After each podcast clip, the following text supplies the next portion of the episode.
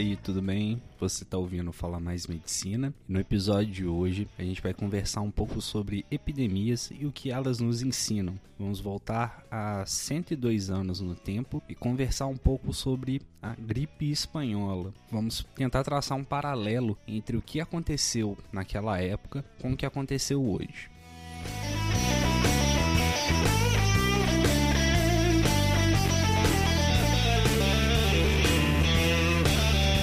Perdigotos? Que perigo! Se estás resfriado, amigo, não chegues perto de mim. Sou fraco, digo o que penso. Quando tossir, use o lenço. E também, se der a tim. Corrimãos, trincos, dinheiro, são de germes um viveiro, e o da gripe mais frequente. Não pegá-los impossível, mas há remédio infalível. Lave as mãos constantemente. Se da gripe quer livrar-se, arranje um jeito e disfarce. Evite o aperto de mão mas se vexado consente, lave as mãos frequentemente, com bastante água e sabão. Da gripe já está curado? Bem, mas não queira apressado voltar à vida normal. Consolide bem a cura, senão você, criatura, recai e propaga o mal. Esse poeminha que eu acabei de declamar aqui, ele estava contido na cartilha Previna-se contra a gripe e faz a gente voltar 102 anos no tempo, para o ano de 1918. Para entender bem esse ano, a gente tem que apreciar bem o contexto. Em 1918 se encerrava um grande conflito bélico. Até então, as proporções desse conflito jamais tinham sido vistas. Foi um conflito que trouxe à tona novas armas, como o tanque de guerra, as armas automáticas e os agentes químicos, como o gás mostarda, são bem característicos da Grande Guerra. E essas armas e a quantidade de tecnologia que a Primeira Guerra proporcionou trouxe o horror a um novo nível. Estima-se que 17 milhões de soldados e civis tenham morrido no conflito.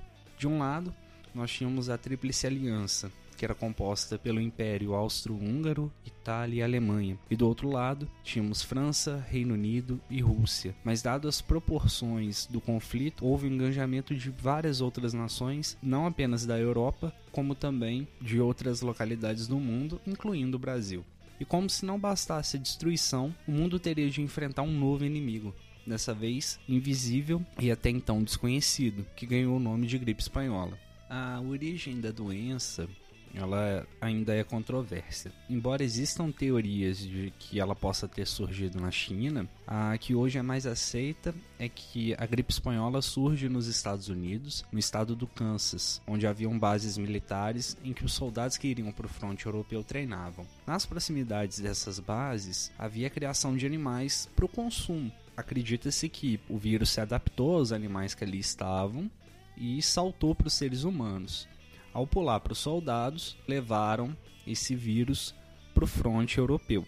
Uma outra teoria também bastante aceita é a teoria de que o vírus surge nas trincheiras britânicas. Né? A gente precisa lembrar que as trincheiras funcionavam como cidades, abrigavam milhares de soldados e tinha uma estruturação bastante complexa. Diferente da imagem que a gente tem, que a trincheira era um buraco cavado na linha de frente, em que os soldados eles ficavam ali combatendo, atirando entre a terra de ninguém e as trincheiras inimigas, havia toda uma dinâmica em que se tinha basicamente diversos setores ali, inclusive a criação de animais para o consumo dos soldados ali no fronte. Acredita-se que o vírus ele pulou de algum animal suíno dali para o ser humano, ele tenha se adaptado ali, né, se transformado, pulado de algum outro animal, se adaptado no porco, que tem uma temperatura bastante intermediária em relação à temperatura da, do corpo humano, e daí saltou para o ser humano. Mesmo que essa teoria das trincheiras não seja a mais bem aceita,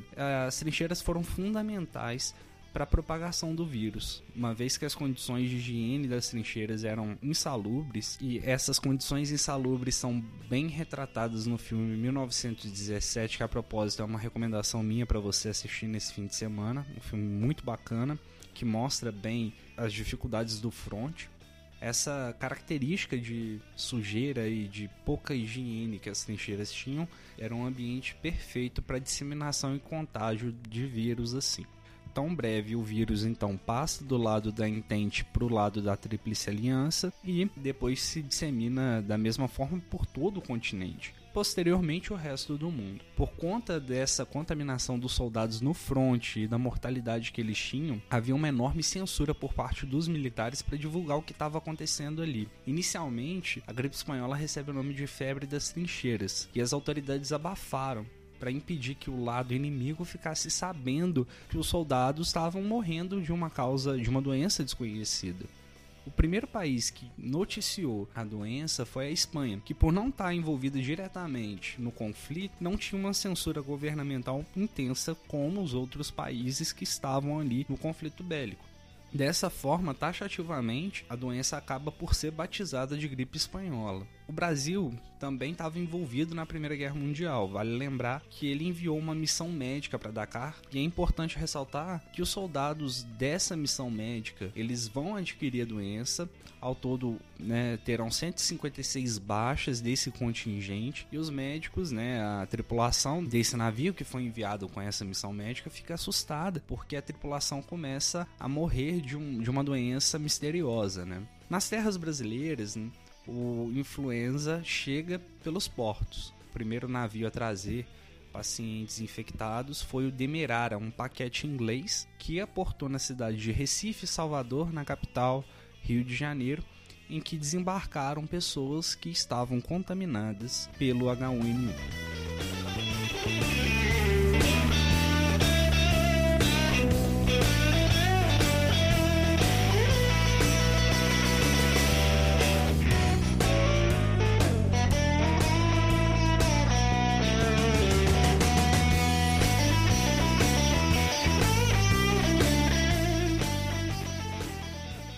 Fator importante que tem que ser levado em conta quando a gente pensa na, na gripe espanhola aqui no Brasil era a composição e a forma como a saúde pública era encarada aqui no país. Historicamente, a saúde pública ganha notoriedade com a campanha do médico sanitarista Oswaldo Cruz contra a febre amarela, varíola e peste bubônica na capital. E a partir disso, tensões sociais e conflitos surgem. Principalmente vai ficar muito conhecido o evento da revolta da vacina, que foi um movimento contra a imposição do Estado à vacinação obrigatória contra a varíola, porque acreditava-se que o Estado estava se metendo demais na vida dos cidadãos e a partir daí as pessoas sentiam sua autonomia ferida por isso. E essas reformas de saneamento, as políticas públicas envolvidas para o setor da saúde geravam desconforto na sociedade e promoviam esses conflitos. Apesar disso tudo, o setor público destinado à gestão de saúde era um órgão subordinado ao Ministério de Justiça e Negócios Interiores, ou seja, ele nem era um ministério autônomo e o diretor-geral de saúde pública no Brasil, ele era subordinado a um outro ministro. E esse ministro colocava as questões de saúde pública quase num segundo plano. A essa época, o diretor-geral de saúde pública, né, que equivaleria a um ministro da saúde hoje, era o Carlos Seidel por esses dois fatores, né, essa descredibilidade da saúde pública, a ausência de recursos que o Estado tinha em relação à abordagem de saúde pública, associado ainda a esse segundo plano que a gerência de saúde tinha, vão causar uma resposta muito lenta do governo para enfrentar a epidemia que ia se desdobrar em pouco tempo. E isso vai culminar na queda do Carlos Seidel da diretoria e a ascensão então do Teófilo Torres. E posteriormente o Carlos Chagas também vai desenvolver um papel importante. Carlos Chagas ganha bastante notoriedade pela sua associação com Oswaldo Cruz né, principalmente durante o governo de Rodrigues Alves e durante a reforma sanitária do Rio de Janeiro. Ele vai ganhar essa notoriedade e vai haver um certo apelo da opinião pública para que ele se envolvesse também no enfrentamento da gripe espanhola. Por conta dessa subordinação que a Direção Geral de Saúde tinha ao Ministério da Justiça, o Carlos Seidel, ele não tinha muito acesso sobre a real situação da epidemia no país né, ou na capital federal, no Rio de Janeiro. E o Seidel vai adotar então uma postura de minimização dos impactos da gripe, né, ou seja, ele vai minimizar o que a gripe pode causar na sociedade e vai defender até o fim juntamente com o governo Venceslau Braz, que era o presidente na época do início, ele vai defender uma benignidade da doença, né? o que se provou totalmente errado com os índices de letalidade altíssimos que a doença vai apresentar depois. O Seidel, então, ele encarava um quadro de subnotificação tinha uma visão bastante, uma compreensão bastante turva sobre o que de fato estava acontecendo, dado a esse secundarismo que era colocado o setor de saúde pelo Estado. Associado a isso, uma ausência de vigilância sanitária ativa nos portos, bem como medidas de quarentena para essas embarcações, refletiu a mentalidade de um governo que via essas medidas de enfrentamento como antinaturais, já que isso acarretaria graves prejuízos econômicos e instabilidade socioeconômica. Né? Não muito diferente do que a gente vê hoje, uma postura bastante temerária em relação a, a posturas que exijam um certo distanciamento social, as quarentenas e demais estratégias que envolvam uma parada total para impedir a propagação e o contágio. Inicialmente, assim como o coronavírus, a mortalidade pela gripe espanhola era baixa, mas tinha um alto potencial de contágio, o que depois de algum tempo, não muito longo, aumentaria exponencialmente o crescimento tanto do número de casos quanto da letalidade da doença. Se a gente pegar alguns dados aqui e comparar o período de setembro e outubro de 1918, a gente vai ver o seguinte, que a mortalidade salta de 48 óbitos em setembro para 930 óbitos em apenas um dia, pegando o dia 22 de outubro de 1918. Ou seja, a doença escalonou em um mês para quase mil mortes diárias. Muito similar ao que a gente viu na Itália e o que hoje acontece nos Estados Unidos.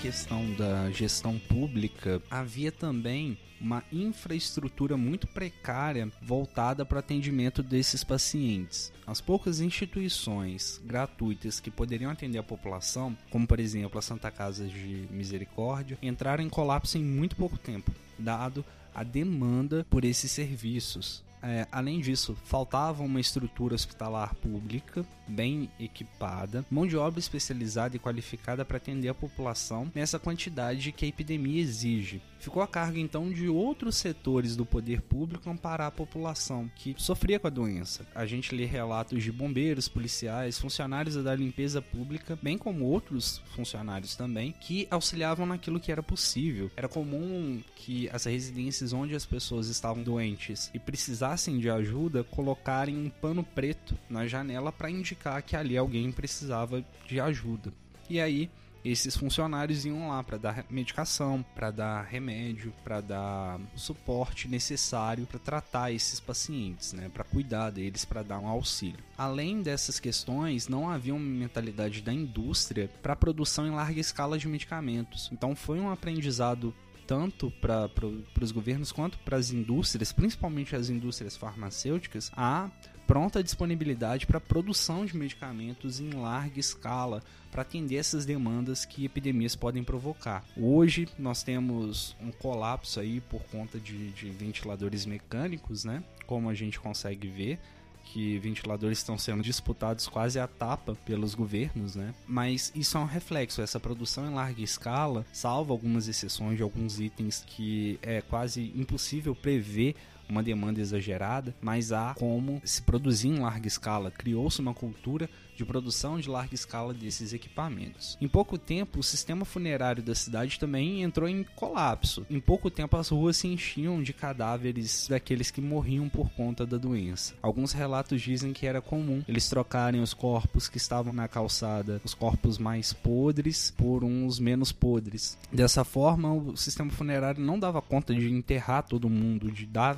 o fim adequado para os cadáveres que ali ficavam, o que se tornou quase uma cena de filme de terror, corpos empilhados nas ruas. Um outro fator que é muito relevante que as condições sanitárias, principalmente das regiões de periferia do Rio de Janeiro, contribuíam muito para o contágio dos moradores mais pobres que ali viviam. A doença ela tinha esse caráter também bastante dispar de que pessoas que tinham acesso a saneamento básico tinham uma chance de se contagiar menor do que aqueles que viviam em aglomerados e em locais onde não se tinha um acesso ao saneamento básico adequado, à água encanada, esse tipo de coisa.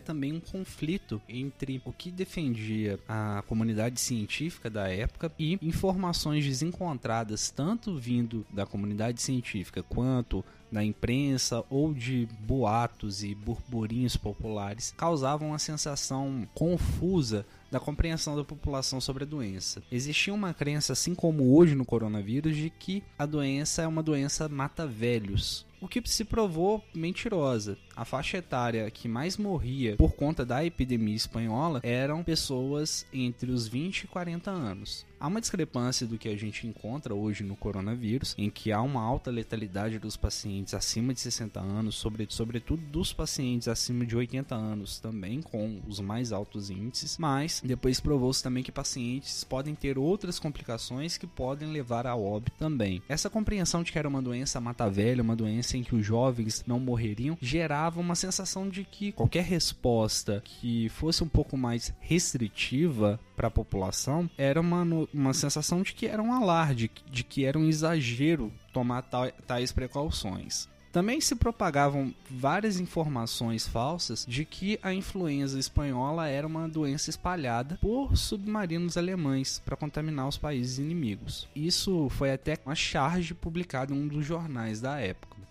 Quando a gripe espanhola surge com sintomas inespecíficos e diversos, há uma certa discordância então da comunidade médica tradicional. E essa discordância se dá pela forma como a doença aparece e dos conhecimentos da época. Inicialmente acreditou que o causador, o agente etiológico da doença, era uma bactéria chamada Haemophilus influenza, que foi descrita lá no final da década de 1880 e acreditava-se que ele era o causador, como de fato encontravam-se em alguns alguns doentes, né? Era feito testes né, eram analisava-se materiais biológicos e encontravam esse, essa, essa bactéria que depois, muito posteriormente, descobriu-se que tratava-se de uma infecção secundária. E à medida em que a doença avançava também, a, a própria forma como a doença se manifestava e a forma como ela se espalhava também fez essa crença cair por terra de que era o Haemophilus influenza. A comunidade científica discutia então sobre como era possível a transmissão, o que causava causava a doença de fato e quais eram as consequências dela para o hospedeiro, mas não se tinha sucesso.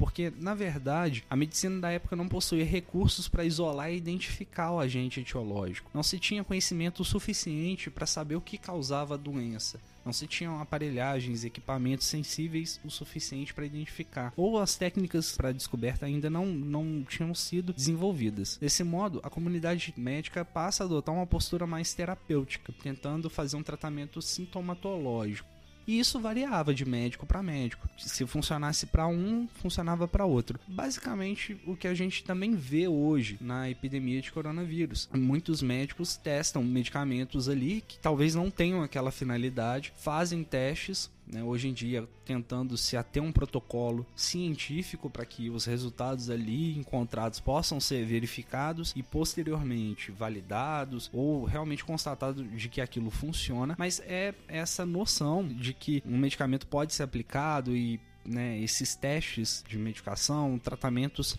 sintomatológicos, é que são a forma de se abordar uma doença né, nesses casos.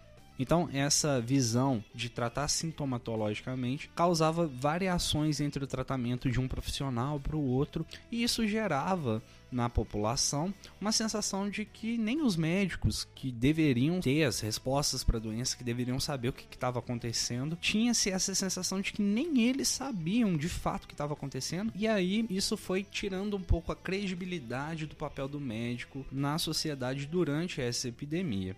Essa perda de confiança na, na, medicina tradicional tem um pouco desse racha que aconteceu na comunidade médica de ninguém saber e de ter opiniões desencontradas. E até mesmo a própria comunidade científica ficou um pouco dividida em tentar explicar o que estava acontecendo. Até mesmo o uso de teorias antigas e já superadas voltavam à tona entre os médicos. A exemplo de uma teoria que dizia que a presença de maus odores acumulados em corpúsculos de vapor d'água criava um ambiente propício para proliferação de micróbios, que foi muito usada para explicar né, o que acontecia durante a peste negra. Mas isso era um conhecimento que já havia caído por terra. E esse resgate de, de conhecimentos que já foram ultrapassados, que já não são mais validados, que eles não têm mais valor porque eles não são verídicos, isso fazia com que as discussões entre a comunidade médica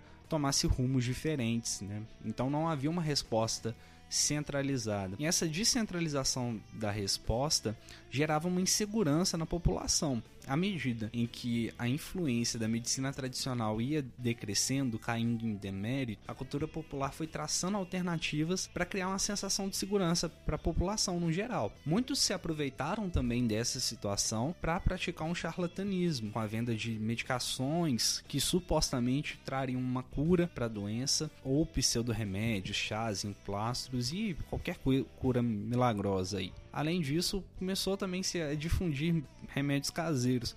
E é graças a essa, essa difusão de remédios caseiros que, segundo alguns autores, a gente tem a caipirinha hoje.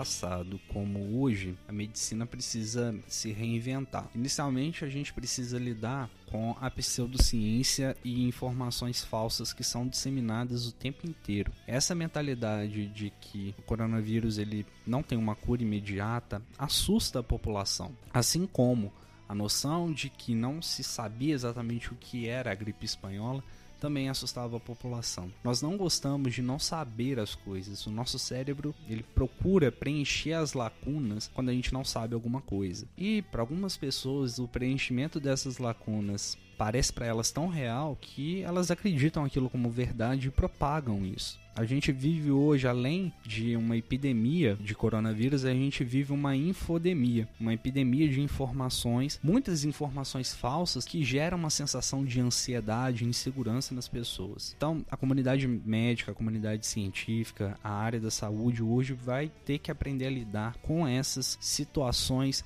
de que a população tem acesso a informações em tempo real. Isso é indiscutível. A gente precisa aprender a se comunicar nessa nova linguagem, precisa entender como é, de forma responsável, a divulgação científica por esses meios. Porque enquanto muita gente propaga informações que não são verídicas, que não foram ainda verificadas, e algumas pessoas podem até adotar isso como política de Estado, como política pessoal, pode ser prejudicial para o enfrentamento que a gente está dando para essa situação. A gripe espanhola ensina pra gente que a comunicação, a forma da ciência se comunicar com as pessoas é muito importante. Elas precisam se sentir seguras, mesmo que não exista uma resposta clara. A gente tem que aprender essa linguagem, tem que aprender a alcançar pessoas que talvez tradicionalmente a nossa forma de falar não as alcance. E isso é muito importante para que a gente entenda a realidade dessas pessoas e consiga atingi-las, porque senão é batalha perdida. Uma outra coisa que a gente consegue aprender é que no escuro a gente não consegue resolver nada. A subnotificação era um problema tão real em 1918, 1919 quanto hoje. Não saber o que está acontecendo nas regiões do país é gravíssimo. A gente não vai conseguir resolver um problema se a gente não souber a real dimensão dele. Hoje a gente tem uma velocidade de, de, propagação de informações absurda. Se a gente descobrir alguma coisa hoje, em questão de poucas horas, isso está compartilhado com o mundo inteiro. Um exemplo disso é esse podcast. Eu publico isso aqui e em pouco tempo isso chega no seu agregador. Isso chega até você. Essa mensagem que eu estou passando chega até você. E é interessante a gente perceber que o poder de comunicação que a gente tem é muito grande. Essa questão da subnotificação é seríssima sem entender o real panorama, a gente não vai traçar respostas eficazes. E hoje nós precisamos centralizar essas informações para que as autoridades competentes tenham um referencial plausível. E cabe dessas autoridades também uma resposta mais centralizada, uma resposta mais organizada. É preciso que as pessoas falem a mesma língua. Não é hora da gente debater se há necessidade ou não de uma coisa se tá todo mundo fazendo lá fora e a gente vê que nossa situação é parecida, para eles funcionou, a gente tem que tentar isso. A questão não é se, é quando. O lockdown está sendo discutido essa semana e a discussão sobre o lockdown é uma discussão errada. É uma discussão que está muito mais pautada no se do que no quando. Não é se vai ter lockdown, mas sim uma questão de quando. Se já está na hora, se passou da hora. Se as pessoas não estiverem sendo atualizadas e compreenderem do papel delas nessa situação, nesse cenário, elas não vão colaborar. E é muito difícil fazer um lockdown se as pessoas não entendem a importância disso. Além da resposta centralizada, a gente também tem que começar a enxergar as diferenças que cada região vai exigir. Existem estratégias que devem ser aplicadas de forma homogênea, outras estratégias devem ser aplicadas conforme a realidade regional.